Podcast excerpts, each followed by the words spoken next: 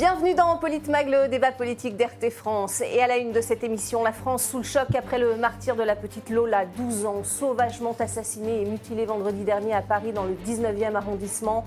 Plusieurs hommages lui sont rendus, hier déjà à Lyon, demain à Foucreuil où s'est isolée sa famille, et ce soir à Paris, deux hommages distincts. Un rassemblement des députés du Rassemblement national en ce moment devant l'Assemblée nationale et dans le même temps, un hommage dans le 14e arrondissement à l'appel de l'Institut pour la justice, une association qui se bat pour mettre les victimes au centre de la justice. On va justement rejoindre notre reporter, place d'Enfer Rochereau, Nadège Abderrazak. Bonsoir Nadège, beaucoup d'émotions évidemment, on l'imagine ce soir. Absolument, Magali. L'émotion est vive hein, ce soir sur cette place d'Enfer euh, Rochereau avec cette, cette manifestation hein, sous la pluie pour rendre hommage à la petite Lola, 12 ans. On le rappelle, un sauvagement euh, assassinée et retrouvée dans une malle dans le 19e arrondissement de Paris la semaine dernière. Alors, euh, il y a beaucoup de monde hein, ce soir, plus d'un millier de personnes. Alors l'occasion pour ces gens ici de soutenir la famille et les proches de la victime. Parmi les manifestants, on retrouve tout profil des jeunes, des parents, des grands-parents. Ce drame, il a suscité euh, une énorme émotion, d'abord parce que le crime en lui-même est horrible, que beaucoup ici euh, s'identifient assez aisément à, la, famille, hein, aux proches de la victime. Il, est, euh, il a suscité beaucoup d'émotions également ce, ce, drame, hein, parce que la suspecte Dabia B, âgée de 24 ans, était sous le coup d'une obligation de quitter le territoire depuis euh, près de euh, deux mois. Donc euh, voilà, elle a en ce moment, en tout cas pour l'heure, été mise en examen pour meurtre et viol aggravé. Elle est écrouée au moment où je vous parle. Les manifestants présents ici estiment que le gouvernement a une part de responsabilité hein, dans ce drame. au vu des, circonstances, la petite Lola, hein, dont les obsèques vont avoir lieu lundi prochain dans le Nord-Pas-de-Calais, région dont est originaire la mère, la mère de la défunte. Merci beaucoup Nadège pour toutes ces précisions. Nadège Abderrazak en direct de la place d'Enfer Rochereau. Dans le sud de Paris, on vous retrouve euh, évidemment pour euh, continuer de, parler de cet hommage qui est rendu en ce moment, euh, place d'Enfer Rochereau à Paris. Merci.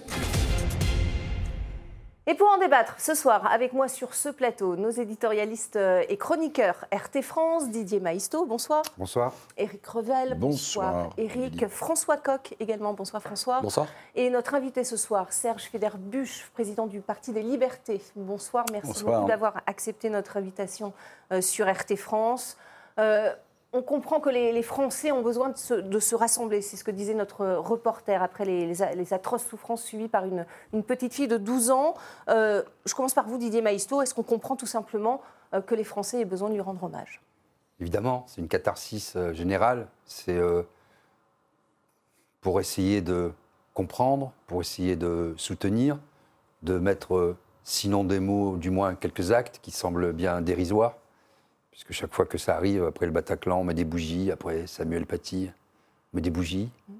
Euh, on, se à chaque fois. on se réunit dans l'impuissance, la peine, la souffrance. Et euh, peut-être qu'on prend conscience à quel point, au-delà des polémiques, parce que je pense que la polémique n'a pas lieu d'être dans des moments comme ça, à quel point notre société est devenue violente. Et quand on en arrive comme ça à des situations euh, paroxystiques, je dirais, mmh ça nous saute en plein visage.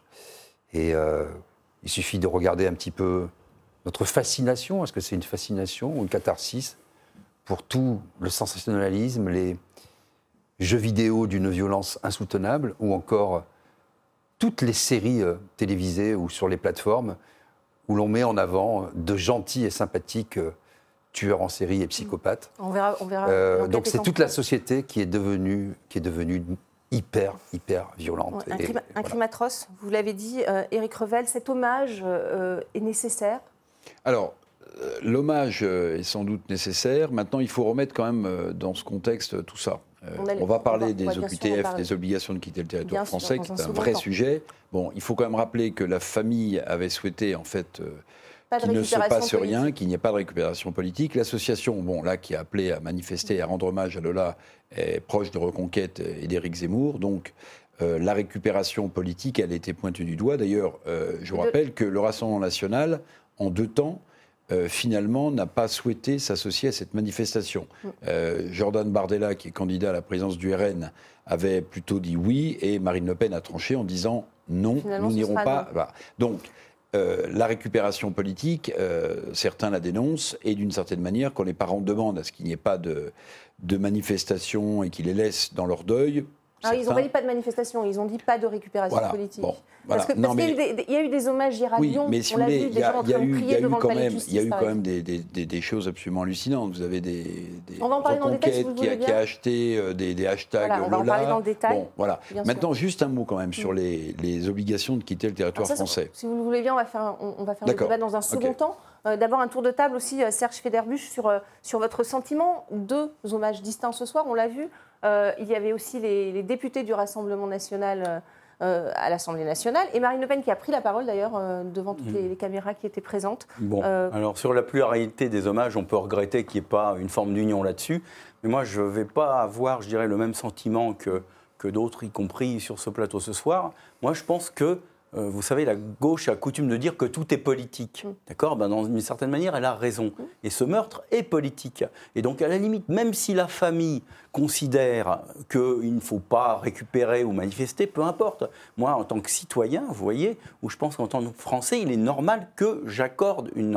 Enfin, que je souligne euh, la dimension politique de ce qui se passe. Parce que ce n'est pas un meurtre isolé, c'est quand même euh, la suite d'une longue série de meurtres barbares à l'arme blanche. On ne sait rien. Bon, à l'arme blanche, écoutez, bon, on sait que, évidemment, on ne sait rien, tout ça est encore Le point commun, c'est que c'est une Française qui est tuée par une personne en situation voilà, irrégulière. Exactement, ça, exactement à l'arme blanche, etc. Et les gens qui vont manifester ce soir ne vous l'auraient pas ils ne vont pas simplement manifester en hommage, mais ils vont manifester, aussi pour des raisons politiques, parce qu'ils en ont marre du, du, double langage, parce qu'ils en ont marre de l'occultation de cette réalité. Voilà. Et donc, euh, ça, on n'en peut plus de ces non-dits, de ces espèces de, de, de, plomb, de censure qui sont données à la fois par le gouvernement et par beaucoup de partis qui stigmatisent ceux qui, justement, veulent donner un contenu politique, ça parce qu'il a un contenu politique, le révéler. Donc, je crois que cette manifestation, elle est, je dirais, légitimement politique. Légitimement politique. On a vu d'ailleurs, euh, place d'Enfer Rochereau, cette grande banderole hein, euh, au milieu de la place. Élu, vous rendrez des comptes. Euh, François Coq, Marine Le Pen qui prend la parole. Euh, l'autre manifestation, place d'Enfer Rochereau, euh, le parti d'Éric Zemmour Reconquête a clairement indiqué qu'il ne fallait pas de prise de parole politique. aucune, aucun slogan, aucune pancarte qui puisse identifier ne serait-ce qu'un seul parti politique. Est-ce que vous aussi, vous voulez faire une comparaison entre ces deux, ces deux hommages? En tout cas, on n'est pas, à mon sens, dans le domaine de l'hommage, justement. Mmh. c'est un drame absolument abominable et qui a été ressenti comme tel par les Français dès le lendemain. Dès samedi, euh, on a vu fleurir sur les réseaux sociaux, un petit peu partout au sein euh, du pays, euh, cette blessure à l'âme que chaque Français pouvait, pouvait ressentir. Donc on sentait qu'il se, passait, qu'il se passait quelque chose. De grave. Et collectivement, je suis d'accord avec Didier Maisto, il y a, y a, cette envie et ce besoin, mm. à un moment donné, d'exprimer ce ressenti et de dire, même si, ça, si c'est un petit peu vain, plus jamais ça. Voilà. Il y a ce besoin collectif. Mais à côté de ça, ce à quoi nous assistons ce soir, ce sont clairement des manifestations à caractère politique. La question qui est posée maintenant, c'est quelle est la dimension politique de ce terrible assassinat et de ce terrible meurtre? Je dois dire que la porte a été ouverte par le président de la République. Si vous avez bien suivi la chronologie des faits, dès lundi après-midi, le président de la, République a tweeté sur l'assassinat de, la petite, de la petite Lola. Ça, ça a mis la puce à l'oreille quand même à quelques-uns en se disant, tiens, si le président intervient sur ce sujet, c'est sans doute qu'il a des éléments qui laissent à penser qu'il y a peut-être derrière un problème politique. Il a fallu quelques attendre heures, jours. Hein, quelques heures après, nous savions, euh, nous prenions connaissance du fait que la personne qui est suspectée euh, est euh, soumise à une obligation de quitter le territoire, le territoire français. Donc il y a derrière une dimension politique.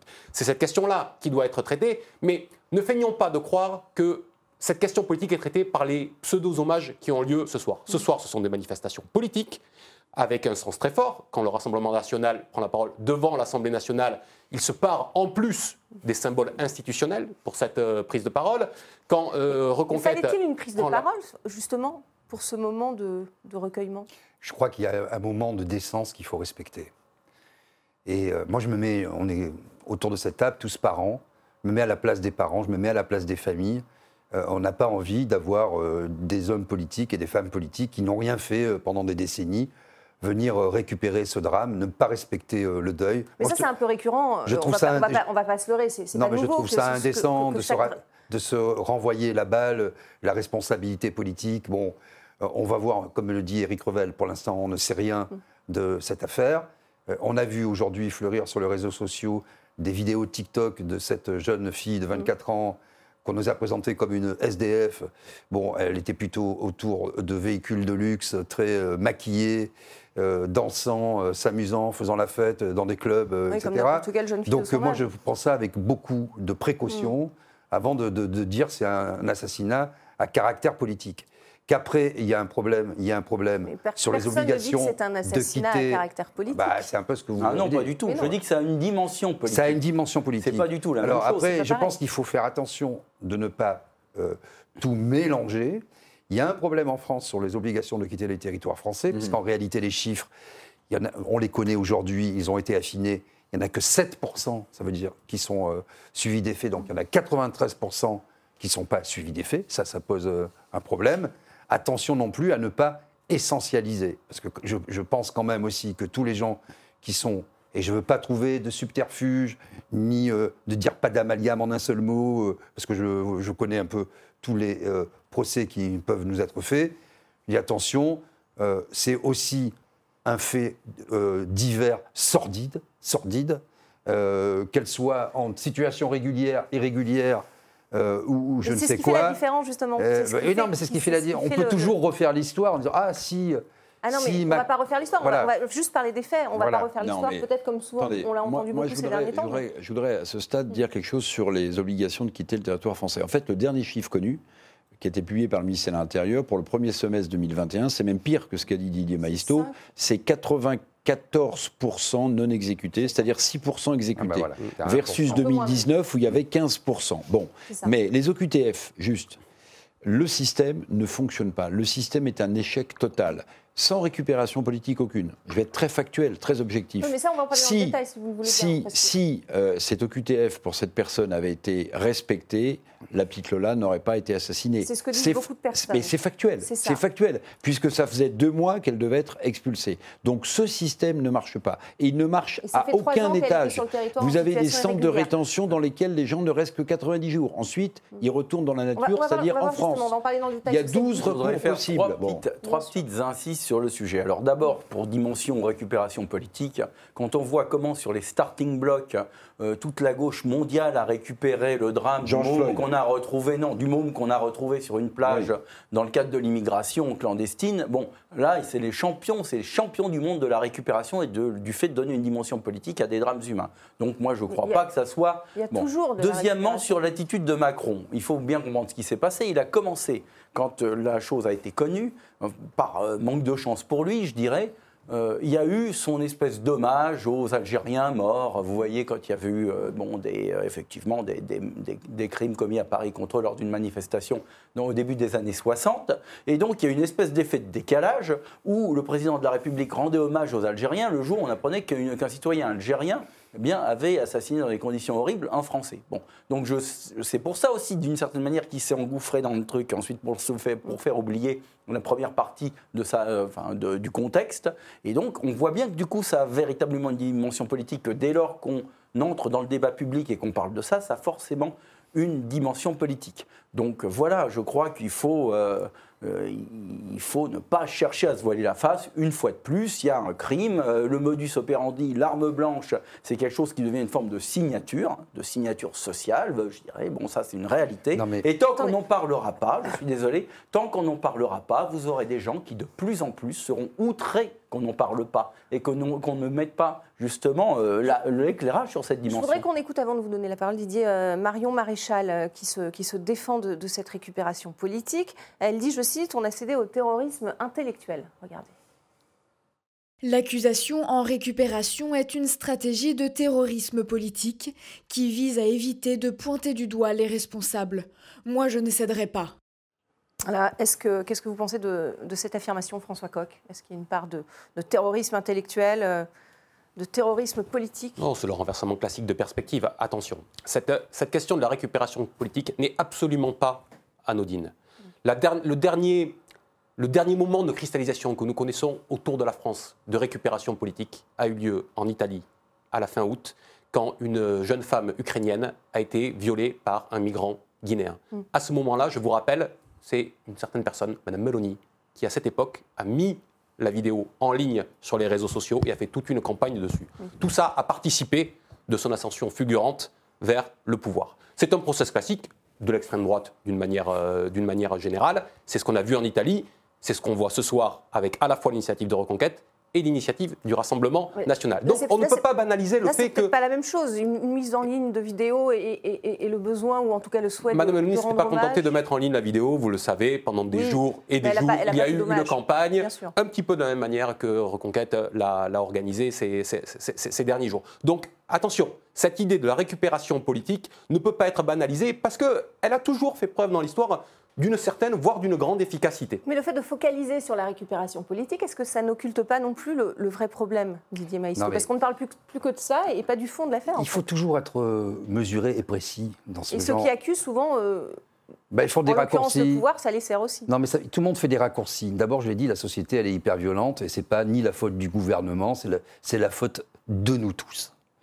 des médias, de, des, parents qui, ne, qui laissent leurs enfants jouer avec euh, des jeux hyper violents euh, à 12 ans, euh, le fait qu'on puisse regarder des films interdits au moins de 16 ans tout seul, Dexter et compagnie, c'est super, les gens, ils découpent les gens en morceaux et tout le monde dit c'est génial. C'est l'ensauvagement de la société. Mais bien sûr, nos sociétés sont devenues hyper violentes, premier, point. Deuxième point, qu'il y ait une dimension politique au fait que les OQTF ne soient pas traités, que l'immigration irrégulière ne soit pas traité. Je suis 100% d'accord, c'est factuel et je ne le nie pas. Après, il y a une dimension différente. C'est pas quelqu'un qui arrive avec une ceinture d'explosifs ou une arme blanche et qui crie euh, à la Wagbar. C'est une jeune fille visiblement désaxée qui emmène une, fille de 12 ans, qui lui fait prendre une douche, qui, qui, qui, lui fait faire des choses horribles en matière sexuelle, euh, qui euh, la baillonne, qui, qui l'étouffe et qui ensuite, dans une espèce de délire mystique, mystico-satanique, euh, le post-mortem la découpe au ciseau et au couteau. Enfin, il, est où, il est où le caractère politique à la Wargbar là-dedans bah, Je vois pas bien, quoi. Bah, le caractère politique, c'est que faisait-elle sur le territoire Puisque, en tant que parent, j'imagine que c'est la question aussi que les parents se posent. Si cette personne-là n'avait pas été sur le territoire, euh, Mais vous voyez, ça c'est factuel. Donc il faut faire attention. Éric Revel, on va, on va justement venir à la responsabilité de l'État. Est-ce que pour vous, l'État a, a failli à protéger ses citoyens? Écoutez, en tout cas, euh, le système qui consiste à expulser des immigrés illégaux est en faillite totale. Ça, c'est, ça, c'est, alors ça, c'est absolument incontournable. Et d'ailleurs, je vous signale que Olivier euh, Véran, le porte-parole du gouvernement, dans une formule d'une maladresse euh, terrible, a dit on pourrait faire mieux. Vous voyez oui, on va l'écouter on, si parle de rendre notre système perfectible. on parle d'un crime abominable et on dit on pourrait faire mieux. Non, on en va fait, écouter Olivier Véran? Ok, ah bah si vous voulez. Allez. Le moment n'est pas venu de faire un procès politique ou de l'exploitation ou de la surexploitation politique ou politicienne, comme euh, nous le voyons faire depuis quelques jours. C'est le souhait de la famille, c'est le souhait des parents. Donc évidemment que nous souhaitons les condamnations les plus fermes, évidemment que nous souhaitons que la justice suive son cours le plus rapidement et le plus fermement possible, et que nous voulons et nous aspirons à avoir toutes les réponses. Je redis, le mot fermeté est un mot essentiel en la matière. il faut être ferme, on peut mieux faire, effectivement, a dit Olivier Véran. Bah oui, je veux dire, c'est le, constat d'un échec euh, total. Je rappelle quand même qu'en Allemagne, hein, puisqu'on se compare souvent, euh, en Allemagne, 53% des, des, équivalents des OQTF sont, sont, sont, effectués. Donc ça, voilà, voilà un système qui fonctionne euh, un petit peu mieux quand même. Nous, on est à 6%. On est à 6%. Je vous rappelle, je vous rappelle que pour expulser avec la procédure française, il faut ce qu'on appelle des laissés-passer consulaires, et que dans 50% des cas, les pays d'origine je ne parle même pas de l'imam hein, qui, a fui en Belgique. Mm. Dans 50% des cas, les pays d'origine ne délivrent pas de laissez-passer consulaire. Donc, je résume, on a la Cour européenne des droits de l'homme euh, qui est là pour défendre toutes les veuves et, toutes les, et tous les orphelins, quelle que soit leur origine. On a euh, des, frontières qui n'existent plus avec un espace Schengen qui a montré ses limites. Je rappelle que le patron euh, français de Frontex, euh, qui est sans, enfin, cet organisme européen qui, qui, est censé protéger, surveiller les frontières, a démissionné mm. parce que c'est. Donc en réalité, on a un système en France qui ne fonctionne pas on a des frontières qui n'existent plus, et on a une Cour européenne euh, des droits de l'homme qui, dans, plusieurs cas, euh, a, tout à fait euh, intérêt à donner son avis, mais qui, en fait, est au-dessus du droit national. Donc, en fait, on est totalement désarmé devant une, vague immigrationniste qu'on n'arrive pas à contrôler. alors, je ne fais pas de lien direct, pardonnez-moi, entre l'origine de cette femme et, et, le fait de savoir si c'est un attentat euh, islamiste ou pas. Bon, pour l'instant, on n'en sait rien. C'est beaucoup plus large que ça. Oui, non, mais d'accord. Plus grave que ça. Ça n'a pas besoin d'être un attentat islamiste pour être un phénomène dans l'état d'émotion dans lequel est le pays. Je pense qu'on est déjà suffisamment à cran les uns et les autres. Je ne suis pour pas reprendre, du tout Pour reprendre le terme du ministre de l'Intérieur, euh, Gérard Collomb, la France n'est plus côte à côte, mais face à face. Donc, il faut faire très attention parce que je pense que la situation est inflammable. Mais ça, c'est de, la crainte, c'est de la peur. Non, non, c'est pas de la crainte. Et la peur c'est pas. je regarde ces images en direct si vous, si vous le voulez bien. ensuite. Oui, oui, bien sûr. On a, on a des images euh, en direct justement où, euh, où l'hommage, euh, vraisemblablement, on va les voir tout de suite. Et dans la dignité, dans la dignité pour les victimes que nous sommes venus écouter. C'est une vraie manifestation de colère, Serge Féderbuche. Oui, je pense que ça a traduit effectivement une forme de, ras-le-bol, de colère face à, l'impuissance publique. Cette impuissance, elle se traduit dans les OQTF, donc dans le fait de pouvoir éloigner les étrangers indésirables qui ne respectent pas en fait le droit euh, bon, à être sur le, territoire de la République française. On ne fait rien parce que quand on n'exerce pas euh, non plus de 90% des cas, justement, euh, l'obligation de quitter le territoire, ça veut dire que cette obligation n'existe pas. Et c'est simplement dans un petit compartiment le reflet d'une impuissance sur la politique pénale dans son ensemble. Alors je voudrais simplement faire un petit rapprochement qui me semble quand même assez édifiant, parce qu'on parle justement de mollesse en fait de la justice ou de la police. Mais aujourd'hui même, d'après mes informations, euh, les, euh, les, gens de génération identitaire qui, qui avaient fait une action contre SOS euh, Méditerranée, qui participent à l'immigration clandestine de manière absolument avouée, au contraire, en l'assumant totalement, eh bien, ils viennent, ils viennent d'être condamnés à de la prison ferme. Alors que, qu'est-ce qu'ils ont fait, les gars? Ils ont voulu participer au fait de dénoncer justement des gens qui facilitent la migration clandestine, c'est-à-dire la violation des lois de la République. Donc on est dans un système qui marche sur la tête, et le fait de quand on marche sur la tête, on n'a pas les bras libres pour se protéger, d'accord? Et je crois que c'est ce sentiment d'impuissance et finalement de mépris de la classe dirigeante face aux, doléances et aux ressentis du peuple face à cette situation que les gens finissent par exécrer. Et ça va aller de mal en pis parce que le fait de ne pas pouvoir, ne pas vouloir justement se battre contre ça. Attention, le vivre ensemble, les banlieues sont éruptives et tout peut péter. C'est comme Macron qui dit Ah, on ne peut pas empêcher le port du voile parce que sinon ça va être la guerre civile. C'est-à-dire que la France démissionne, démissionne, la laïcité démissionne. C'est ces démissions qui deviennent inacceptables. Je voudrais qu'on regarde justement le taux d'exécution des, OQTF dont on a parlé. C'est 5,6% euh, exactement le, chiffre de, de ces exécutions en 2021. 13,5% euh, en 2017 lorsque Emmanuel Macron a pris le pouvoir. Bon, déjà, on voit que ce taux a été divisé presque par 3. Et il faut Emmanuel rappeler que Emmanuel Macron, dans une des promesses électorales, avait affirmé 100% de QTF. Hein. C'est ça. Euh, on est à 6%. François Coq, est-ce que, est que, que, pensez-vous de, ce cette non-exécution, en tout cas des, des OQTF en France? Est-ce que c'est -ce c'est là le problème? Au-delà même du chiffre, la pente est vertigineuse. Mm. C'est-à-dire qu'on était à 17%, si je ne m'abuse, en 2015.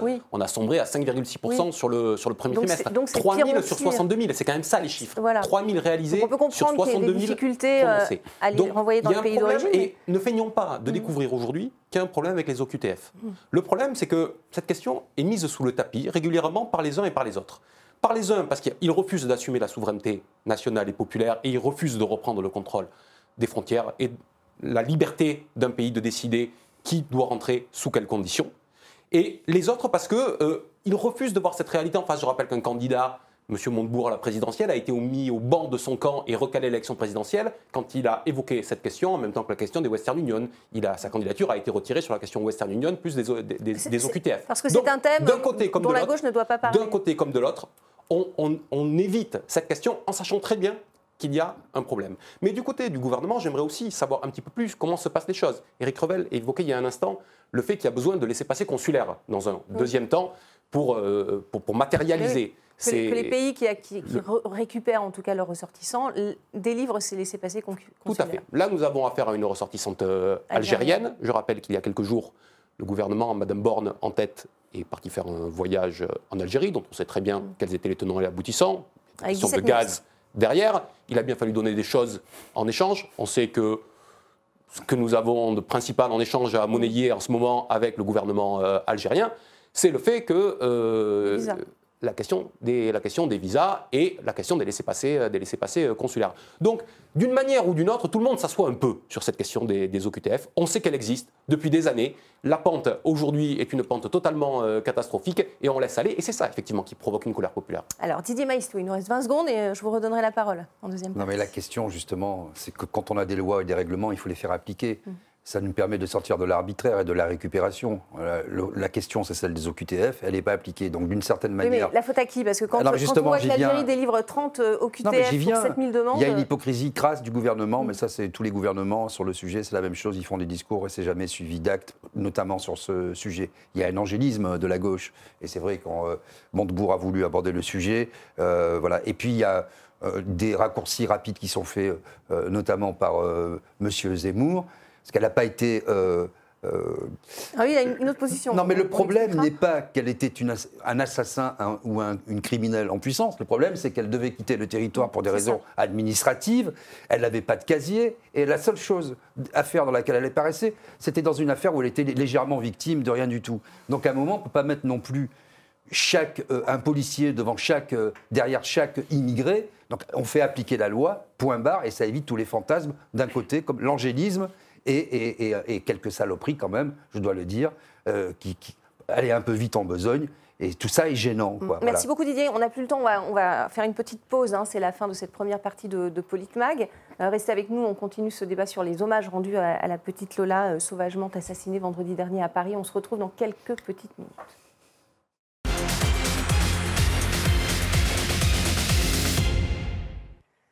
Bienvenue dans cette euh, deuxième partie de Politmag. On continue euh, de suivre euh, en direct cet hommage qui est rendu aujourd'hui à la petite Lola, 12 ans, sauvagement assassinée vendredi dernier à Paris, dans le 19e arrondissement.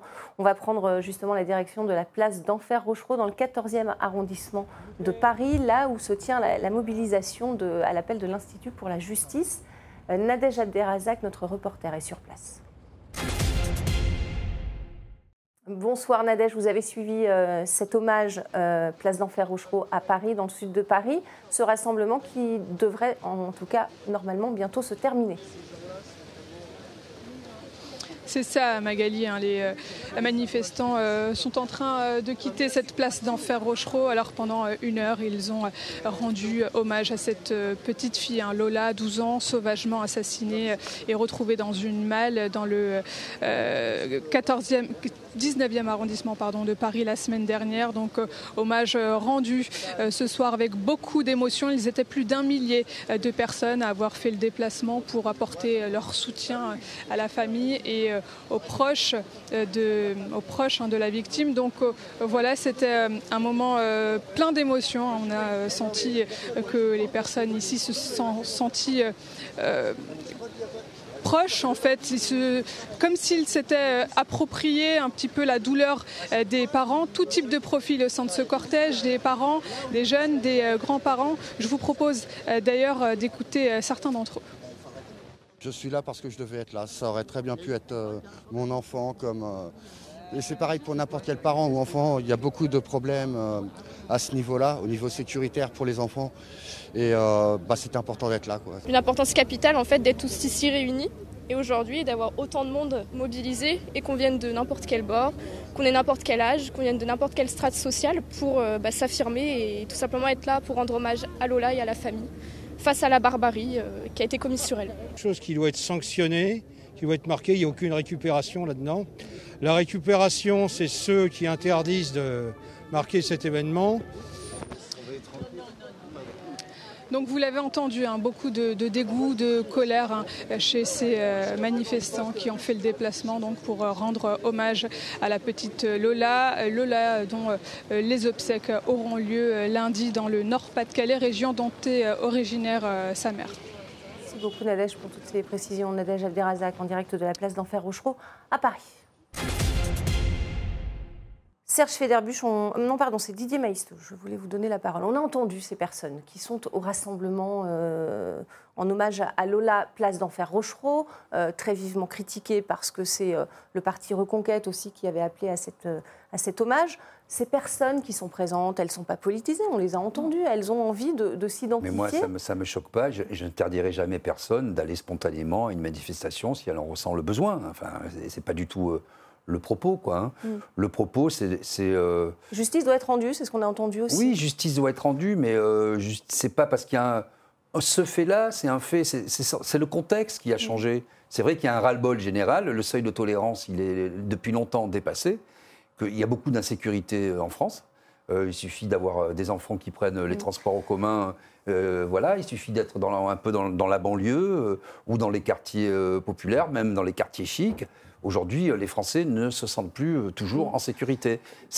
Qui pourrait nier ça? La société s'est ensauvagée. Vous, vous, prenez un train, vous prenez un métro, vous prenez un RER, vous avez euh, toute la misère du monde. Donc évidemment que la société... Mm. et, on ne va pas empêcher les gens de se rassembler, si ça leur fait du bien. Après, moi, ce qui me gêne un peu, c'est effectivement les hashtags, de construire un discours politique. Alors là, c'est un autre, là-dessus, c'est un autre sujet. On va en parler. là, c'était l'automne de l'hommage, on a vu, hein, aucun signe politique, euh, aucune récupération, en tout cas visible, place d'Enfer Rochereau, pas de prise de parole. Euh, il y a eu cette, cette histoire, effectivement, du, hashtag euh, pour Lola, qui a beaucoup fait débat. Éric Revel, est-ce que c'est j'ai envie de vous dire, ces débats sur la récupération politique, sur les hashtags qui ont été, euh, euh, et qui ont été remontés par, euh, par les amis d'Éric Zemmour, hein, c'est comme ça qu'il s'appelle, pour, pour faire un maximum de vues sur Internet, est-ce que c'est condamnable? Est-ce que c'est le sujet ce soir? Bah, écoutez, c'est un, un, sujet quand même, parce que euh, les hashtags euh, Lola, ils ont été euh, achetés, ils ont été mis sur les réseaux mais pas sociaux. Par reconquête, hein, par, les soutiens. Très bien, oui, oui. Non, non, mais il faut préciser. Très bien, très bien. Donc en fait, là où il y a quand même un, malaise, c'est que vous donnez l'impression de faire du marketing réseau social, réseaux sociaux, à, partir d'une monstruosité absolue. Bon, ça, c'est quand même quelque chose qui peut, qui peut choquer, quand même, c'est le moins qu'on puisse dire. Bon, maintenant, effectivement, que les gens euh, manifestent, bon, euh, vous savez, vous n'avez pas besoin de... Euh, si vous êtes croyant, vous n'avez pas besoin d'être dans une église pour penser à la personne qu'on enterre ou pour faire une prière. Hein, voyez c'est ce qu'ont fait des personnes à Lyon, justement, qui se, des, catholiques qui se sont agenouillés devant le, le, voilà. le palais de justice. Et... Bon, maintenant, je trouve que, vous voyez, on est passé, et ça, c'est il faut l'avoir en tête, parce que tout à l'heure, on, on, parlait de, de grands criminels qui ont, fait l'actualité pendant des années euh, dans ce pays, euh, des grands tueurs en série, etc. Mais en fait, on est passé de faits divers à faits de société. En fait, aujourd'hui, euh, la, litanie exponentielle des agressions en France est telle qu'en fait, on ne peut plus parler de faits divers, c'est vraiment un fait de société. C'est-à-dire que le, nombre d'agressions, parfois mortelles, ou le nombre d'agressions tout court est tel en France les refus d'obtempérer, euh, le, refus total de l'autorité, qu'en fait, la société, ce sont des faits de société qui montrent que notre société, la société française, a basculé dans autre mm. chose. Elle a basculé dans autre chose. Et cette autre chose, ou par euh, faiblesse, ou par euh, souci de conserver ce qui reste d'unité au pays, euh, les politiques en place, le gouvernement, ne semblent pas vouloir l'aborder. Et ça, en fait, c'est un mauvais calcul. C'est un mauvais calcul parce qu'en réalité, euh, dire publiquement qu'on a pris conscience de ce qui se passe et qu'on va essayer de mm. trouver des solutions, mm. même si elles sont fortes, c'est une façon de canaliser la colère des gens. En fait, en laissant, mm. en donnant l'impression, Olivier Véran ou d'autres membres du gouvernement, que bon, oui, bon en fait, vous canalisez pas du tout la colère des gens, au contraire, bah vous l'entretenez. Alors justement, il y a eu un échange entre Bruno Retailleau, euh, président du groupe LR au Sénat, et euh, la chef du gouvernement hier, Bruno Retailleau, qui a posé des questions à, Elisabeth Borne. Regardez. Si cette Algérienne n'avait pas été sur le sol français, Lola aurait été encore en vie. J'ai une double question à vous poser. La première, reconnaissez-vous des défaillances de l'État? Une part de responsabilité. La seconde, que dites-vous aux Français pour que ces tragédies et ces drames ne se reproduisent plus? Je crois qu'en politique, quelles que soient les circonstances, nous devons toujours faire le choix de la dignité.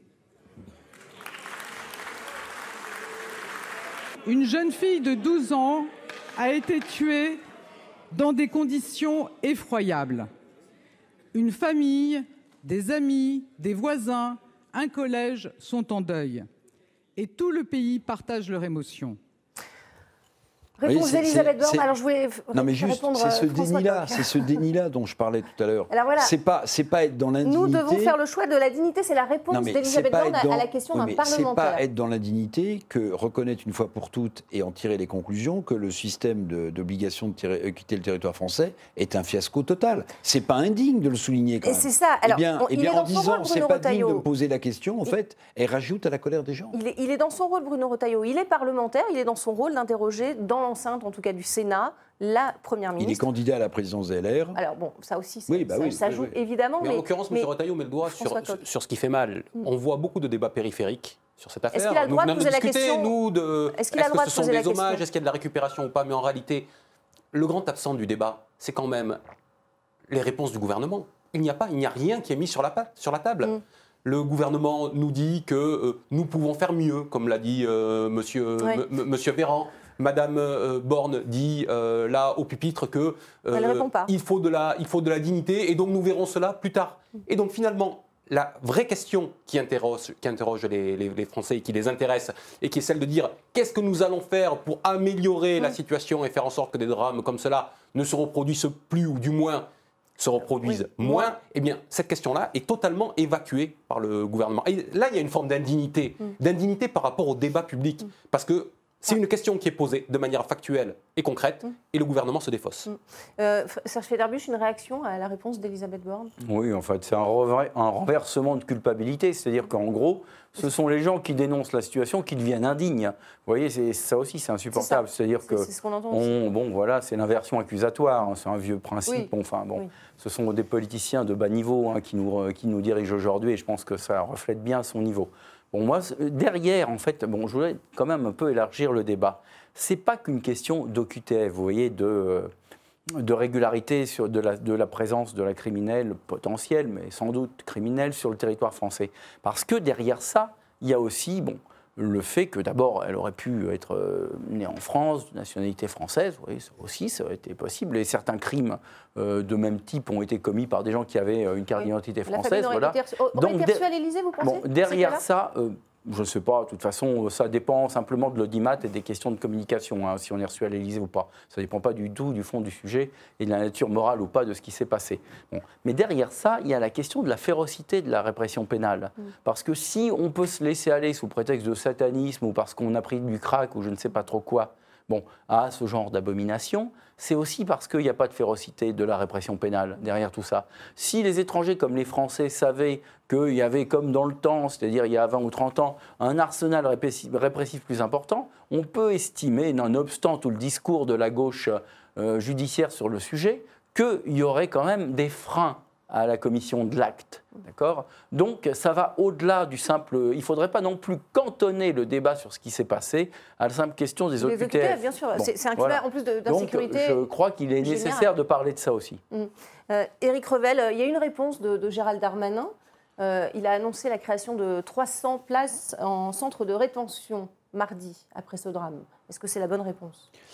Bah, euh, c'est non. Je vais vous dire pourquoi c'est pas la bonne réponse. Euh, moi, j'ai pas la bonne réponse, mais je vais vous dire pourquoi c'est pas la bonne réponse parce que ça fait partie euh, du système qui est en faillite, celui, pardonnez-moi d'y revenir, des OQTF. Pourquoi? Mmh. Parce que quand vous êtes en, bâtiment de, rétention, en centre mmh. de rétention, vous pouvez y rester 90 jours. D'accord? Vous pouvez rester 90 jours. ça veut dire étendre à deux ans.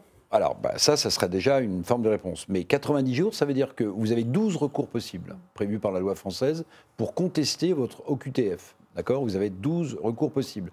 Donc, les 12 recours, s'ils traînent un peu, bah, je vous donne mon billet que ça dure plus de 90 jours. Ça veut dire qu'avant avant, d'avoir même statué, on sait que la personne va se retrouver dehors, en France, avec une obligation de quitter le territoire français. Donc ce système, c'est un fiasco total. On marche complètement euh, sur la tête non seulement on laisse rentrer des gens, mais ensuite la porte est grande ouverte, mais ensuite la porte est fermée en réalité pour les faire sortir. Mm. Donc ce système-là Ils peuvent après redemander euh, justement un asile ou en tout cas. Et puis ensuite vous avez la possibilité de demander à la Cour européenne des droits de l'homme si elle peut pas regarder votre cas pour euh, obliger le. Enfin, mm. donc voilà. Et je vais vous dire, euh, parfois on dit les gens font l'amalgame. Bon, mais d'une certaine manière, personne n'a noté la chose. Je ne sais pas si c'est un effet de communication ou si ça a été suivi d'effet. Mais quand le président de la République a dit je vais restreindre le nombre de visas pour l'Algérie, la Tunisie et le Maroc. Eh bien, eh bien, eh bien d'une certaine manière, alors, certains diront qu'il a stigmatisé, mais il a, il a, il a identifié les pays du problème d'une certaine manière. Personne ne lui a fait la remontrance de dire, mais attendez, qu'est-ce que vous voulez Vous faites un lien entre, entre les actes, entre l'immigration illégale et ces trois pays-là? Et pourtant, c'est ce qu'il avait mmh. annoncé. Vrai. Maintenant, j'imagine que si on a obtenu du gaz, j'en sais rien, de, de, l'Algérie lors de la visite de Mme Borne, et, et ces 17 ministres, là aussi, euh, mais là, mais c'était absolument incroyable. La France n'avait plus de gasoil et plus d'essence, et on a plus des, deux tiers du gouvernement qui va en Algérie pour discuter d'autres choses. Bon, c'est, enfin, on a l'impression que ces gens sont très loin du peuple et, sont très loin de, de, de, leurs problèmes. Alors, si on, a, si on a échangé du gaz contre une augmentation des visages, n'en sais rien. Alors, hein. officiellement, ce n'est pas le cas. Hein. Non, non, mais bien sûr. Le sujet n'aurait pas été abordé mais je vous rappelle qu'officiellement, quand le président de la République s'est rendu de nouveau en Algérie il y a, il y a deux mois, il n'a pas été question de parler de gaz. Bon, mm. mais enfin, j'imagine que c'est quand même un, un, vrai sujet. Donc, en tout cas, c'est gênant pour aller plus loin, pour, pour et contraindre ces pays à, à reprendre L'Algérie, elle vit sur une double rente. Elle vit sur la rente pétrolière et sur la rente mémorielle. Et en fait, avec la rente euh, pétrolière, enfin gazière, euh, en ce moment, elle fait danser la samba à qui elle veut. Et avec la rente mémorielle, avec la rente mémorielle de la guerre d'Algérie, elle, elle, permet euh, en fait d'entretenir un climat terrible entre ces deux pays. et, Emmanuel Macron y est aussi pour quelque chose. Pardonnez-moi, il avait déclaré pendant sa campagne présidentielle en 2017 que la guerre d'Algérie était un crime contre l'humanité, et il a dit quelques années, quelques mois plus tard que la junte militaire en Algérie se servait de la guerre d'Algérie comme une rente mémorielle. Mm. Donc lui-même, si vous voulez, il a, enfin, il a une espèce de géométrie variable sur des sujets aussi complexes et aussi à fleur de peau. Un chef de l'État ne devrait pas dire ça. Mm. La difficulté d'exécuter ces OQTF, est-ce qu'une des solutions, justement, ce ne serait pas, Didier Maïsto, de contraindre les pays à, reprendre davantage leurs ressortissants? Comment faire, selon vous? Bah, De toute façon, il, va falloir arriver de gré ou de force, je dirais, à cette solution. Pression économique? Non, mais vous ne pouvez pas empêcher. Le problème, là encore, il est européen. Mm. Pourquoi? Parce que vous avez euh, une, un règlement qui dit que les pays limitrophes sont obligés de se charger euh, de, l'enregistrement de, la demande d'asile. De l'enregistrement, etc. Donc c'est hyper complexe. Donc tant qu'on on ne modifie pas ça, moi je ne pense pas que l'échelon européen, encore une fois, soit euh, de nature à régler le problème. Je pense que chaque pays doit pouvoir être souverain de choisir euh, son immigration et de pouvoir, quand on, on, accueille les gens, de pouvoir... Euh, Ce serait ça la solution, c'est de choisir son immigration bah Bien sûr. De toute façon, à un moment, il faut briser le tabou. Mmh. À un moment, vous ne pouvez pas... Euh, sans arrêt prendre. En fonction des postes. en fonction des postes. Est-ce qu'on est capable de leur, de leur, trouver du travail Est-ce qu'eux-mêmes sont capables de trouver du travail mmh. Est-ce qu'ils vont être accueillis dans des conditions de dignité euh, moi, je ne suis pas sûr qu'en allongeant les délais de, rétention et de mettre tout le monde euh, pendant des années euh, dans des prisons, fustelles à ciel ouvert, ça va faire d'eux des citoyens, des gens équilibrés qui ont envie de s'intégrer ou de s'assimiler. Donc à un moment, on ne peut pas simplement faire des parcs dans, tout, dans, toute l'Europe et notamment en France où on, met, on parquerait des, des gens qui seraient des sous-citoyens euh, en leur disant mais t'as pas de droit, t'es dans un no man's land, es dans un no man's land et puis on va voir ce qu'on fait de toi. Ce sont des pis-aller, ce sont pas des vraies solutions. Donc oui, moi je suis pour une immigration choisie. Moi je crois que si on veut être pragmatique et si on accepte de briser un certain nombre de tabous et de se débarrasser d'un certain nombre de liens euh, qui sont devenus tout à fait euh, indu, euh, en particulier la Convention européenne des droits de l'homme telle qu'elle est appliquée aujourd'hui, on peut trouver, et même en deçà de ça, trouver des solutions assez simples. Imaginez un seul instant, par exemple, qu'on dise aux Algériens que désormais, s'ils ne récupèrent pas leur malfrat, eh bien, il n'y aura plus aucune pension de retraite qui sera versée à un, Algérien enfin, par la France en Algérie, ben, vous allez voir que très rapidement, faut taper au porte-monnaie? Mais bien entendu, bien entendu, il y en a des centaines de milliers qui vivent de, de, de retraite qu'on leur verse là-bas. Des centaines de milliers. Bien récupérer bon, certains, il, pas, il, il, les récupérerait très vite pour peut-être s'en débarrasser eux-mêmes et les sanctionner à juste titre. Donc vous savez, quand on veut vraiment trouver des solutions et qu'on a un peu de, bon, de la même manière, les OQTF, bon, les centres de rétention, blablabla. Bla, bla. Bon, s'il y avait euh, effectivement euh, des peines de prison qui soient euh, lourdes et pénibles à subir pour les gens qui sont en situation clandestine avant même d'être envoyés dans leur pays d'origine, eh ben, ils ne viendraient pas ou ils foutraient le camp spontanément. Bon, donc on est parfois prisonnier de tabou et d'un manque de pragmatisme d'une certaine manière. Bon, des dirigeants pragmatiques trouveraient des solutions, c'est tout. Si on avait Bonaparte qui nous dirigeait, je peux vous dire que ça fait belle lurette que ce problème serait réglé. Voilà. Alors, Donc, euh, je vais vous citer une, phrase de Darmanin, euh, c'était en, août euh, dernier, c'est récent. Hein. Il dit il serait idiot de, ne pas dire qu'il y a une part importante de la délinquance qui vient de personnes immigrées 48% des gens interpellés pour des actes de délinquance euh, à Paris, 55% à Marseille et 39% à Lyon sont des étrangers. Euh, François Coq, donc on a bien un, rapport en tout cas entre délinquance et immigration. C'est Gérald Darmanin lui-même qui le dit. Gérald Darmanin donne des chiffres. Euh, on attend de, de voir sur le papier, ce qu'il en est, ce qu'il en est. Après, on le croit, c'est le ministre de l'Intérieur, hein, donc. Euh, ah, vous pouvez croire le ministre de l'Intérieur sur parole. D'autant que nous, on se refuse à donner ces chiffres. J'ai un petit peu tendance depuis, depuis, quelques mois et quelques années à, ne pas prendre pour argent comptant tout ce que disent les ministres. Mais vous pensez que c'est moins ou c'est plus Voilà, mais permettez-moi permettez ça. Mais moi, ce qui me frappe quand même, c'est que ne serait-ce que dans ce tour de table ce soir, on a la liste des leviers sur lesquels agir. La redéfinition d'une politique migratoire, hmm. Les OQTF, les laissés-passer consulaires, puisqu'on sait que là où il y a le plus de laissés-passer consulaires, il y a le plus de problèmes, c'est l'Algérie, l'Albanie, Maroc, Tunisie. C'est dans, cet ordre-là, mm. on a les chiffres. C'est vrai. Et, Afrique après on sait, on sait, ensuite qu'il euh, y a un problème avec les centres de rétention administrative. M. Darmanin nous annonce 300 places. Pour autant, pendant le quinquennat de M. Macron, on est passé d'un taux d'occupation de 68% à un taux d'occupation de 86%. Ça veut dire qu'ils débordent et ça veut dire qu'ils ne peuvent plus accueillir les étrangers qui sont, euh, qui, qui, sont soumis à une, à une, OQTF.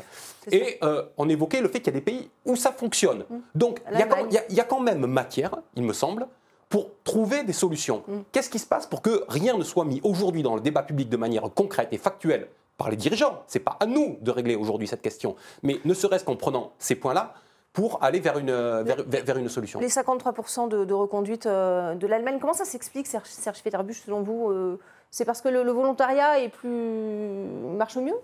Non, je pense qu'il y, a une, hein. y a une administration qui fonctionne mieux, c'est tout, c'est dans tous les domaines. Là, on parle de la police et de la justice, mais c'est vrai aussi dans l'hôpital, c'est vrai euh, dans les euh, services financiers de l'État, euh, c'est vrai à l'université. L'Allemagne, enfin, bon, a une, une bureaucratie moins sclérosante dans son administration, avec des objectifs aussi qui sont, bon, parfois moins démagogues, et puis une organisation régionale aussi. Peut-être des pays régionale, plus décentralisée. Bon, on voit bien là dans l'histoire de la révolte à la police judiciaire, enfin tout ça il y a des décisions qui sont extrêmement centralisées, arbitraires, faites pour des questions de, de, pure communication qui sont prises par l'État. Et donc tout ça concourt à une inefficacité globale qui frappe tous les secteurs de la vie euh, de la vie de l'État. Et donc c'est pas là aussi, hein, c'est pas un seul, euh, un seul sujet, c'est une globalité de sujets. C'est pour ça que le ras-le-bol se, se, répand. D'ailleurs, c'est pour ça que c'est une affaire politique ce qui se passe, parce que ça révèle une situation générale. C'est bien le propre de la politique d'être les affaires de la cité, d'être les questions générales qui se révèlent à travers des cas particuliers. Et donc dire que ce n'est pas une affaire politique que ce meurtre et la façon dont il est arrivé et euh, pourquoi il est arrivé, eh bien c'est euh, mm. complètement se tromper et le peuple, et beaucoup de gens, et bien plus que, bien au-delà de ceux qui sont allés manifester, bien au-delà, mm. beaucoup de gens le ressentent. Mm. Merci beaucoup, c'est la fin de, ce débat. On va passer au, au coup de gueule, coup de cœur de Politmag.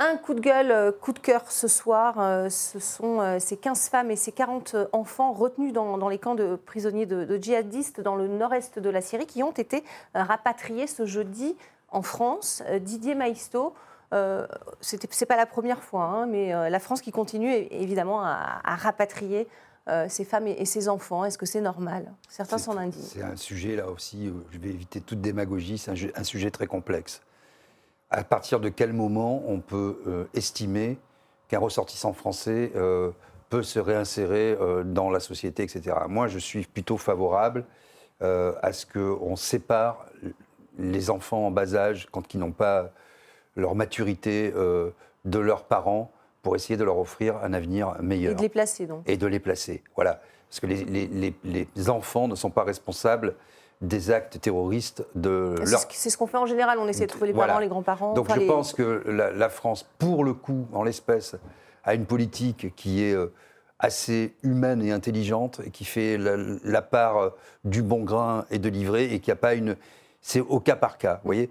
Et donc après, évidemment, quand vous avez... certaines vont, vont, être placées en rétention. Hein, voilà. Après, si vous voulez, quand vous avez des femmes qui ont participé activement mm. à des actes terroristes, qui sont complètement dans le combat djihadiste, etc. Vous pouvez c'est dur ce que je vais dire. Vous pouvez rien en faire. Éric Revel, quel, rien en faire. quel est votre sentiment bah, sur cette question Moi, je, oui, oui, c'est très compliqué. Alors, euh, moi, j'aurais peut-être une analyse différente pour les adultes et pour les enfants. Oui. Alors pour les adultes, là, je, serais extrêmement euh, ferme. Euh, ferme et je regarderai vraiment dans le détail, alors au cas par cas ou pas, mais euh, les adultes qui ont été endoctrinés, euh, si c'est pour les mettre dans des prisons où ils vont se retrouver au contact de gens qui vont les idéologies un peu plus ou qui vont au contraire les, les rasséréner. Bon, en revanche, les enfants, oui, il y a raison, les enfants qui sont nés de ces couples-là. Jusqu'à quel âge? bah, Je sais pas, j'en sais rien. Mais, un enfant, qu'est-ce que vous voulez? Il est, il est, né d'un père et d'une mère. Euh, voilà, Parce qu'il y a des, enfants de 14 ans qui ont aussi manié euh, les armes. Hein. Oui, oui, oui, bien sûr, bien sûr. Mais bon, voilà, c'est extrêmement délicat. Puis juste un mot sur la prison, euh, pour compléter tout ce qu'on a dit, c'est que, comme vous le savez, les objectifs de, de construction de prisons n'ont pas été tenus par Emmanuel Macron. Donc on a un problème de place aussi dans ce mm. pays, pendant qu'on dit on peut en rajouter. Et puis on sait aussi une chose, c'est que souvent, la prison n'améliore pas celui qui est à l'intérieur, pour tas de raisons. On parlait d'idéologie islamiste, mais on pourrait, on pourrait parler aussi d'idéologie du crime tout court. On sait que des gens qui passent beaucoup de temps en prison, euh, bah, quand ils ressortent, en général, ils sont pas vraiment meilleurs, ils sont dans un autre état. Donc il y a, enfin voilà, je, remets ça dans le débat parce que mm. euh, s'il suffisait de mettre des gens en prison pour qu'ils ressortent tout à coup éclairés par la lumière divine, euh, ça serait aussi. Hein. Pour certains, ça fonctionne. Heureusement, François Coq, quel est votre avis sur cette question je rejoins globalement, je rejoins globalement ce qui a été dit. Effectivement, mm. sur, sur les enfants on doit toujours avoir l'espoir qu'on mm. que on peut les aider à devenir meilleurs. Mm. Voilà. Mm. Euh, quel que soit ce qu'ils ont vécu euh, et la, difficulté, la dureté de ce qu'ils ont vécu dans leur, euh, dans leur enfance. Donc, il faut examiner ça avec, avec, avec, beaucoup de bienveillance. Après, pour les adultes, euh, prenons garde à ne pas vouloir être plus réaliste que le roi en matière. Serge Federbuche, de la fin. Oui, alors je vais être à nouveau le, méchant de la bande. Hein. Moi, je crois d'abord que séparer les enfants de leurs parents, c'est pas forcément très humain non plus. Hein. Bon, moi, je, suis désolé, mais on a toujours, hein, dans la politique justement d'accompagnement, d'aide à l'enfance, même maltraité, bon, avant de retirer un, enfant de, la, de, la, garde de ses parents, on y réfléchit à deux fois. Donc déjà, ce n'est pas euh, forcément une solution euh, parfaite. Et puis, deuxièmement, alors là, je vais être hein. brutal. Ces gens, ils ont joué, ils ont perdu. Ils ont joué, ils ont perdu. Ma conviction, c'est qu'il faut les déchoir de la nationalité française et les abandonner à leur sort. C'est tout. Et bon, ben, les enfants resteront avec leurs parents, c'est tout. Il y a des moments où en politique, il faut être un peu dur aussi. Parce qu'on a affaire à des gens durs. Et si on, baisse notre froc à chaque fois, et si on n'assume pas un certain, une certaine dureté face à des gens qui ont pris les armes, qui sont des criminels, des assassins et des bouchers, eh bien, on se fait bouffer. D'accord Et donc, et donc eh bien, il y a dans tout conflit, dans tout conflit, dans tout conflit, il y a, il y a des victimes collatérales. C'est dur, c'est terrible, mais les séparer de leurs parents, c'est pas bien non plus. Donc votre solution n'est pas bonne non plus. Elle n'est pas parfaite. Donc, eh ben, voilà, il y, y, a des victimes. De la même manière que les gens qui sont fait brûler vifs par Daesh, etc., ont été des victimes, les gens qui sont là-bas, ont approuvé ça, eh bien, ils doivent payer, ils doivent payer des actes de ses eh parents. Merci beaucoup, ce sera. Pardonnez-moi, mais c'est la fin de ce débat. C'est dommage, on aurait peut-être dû accorder plus de, temps à ça. En tout cas, merci, merci, et chacun a son avis évidemment et peut le partager sur ce plateau. Merci beaucoup, merci à tous euh, pour ce débat. C'est la fin de, de Politmag. Restez avec nous sur RT France.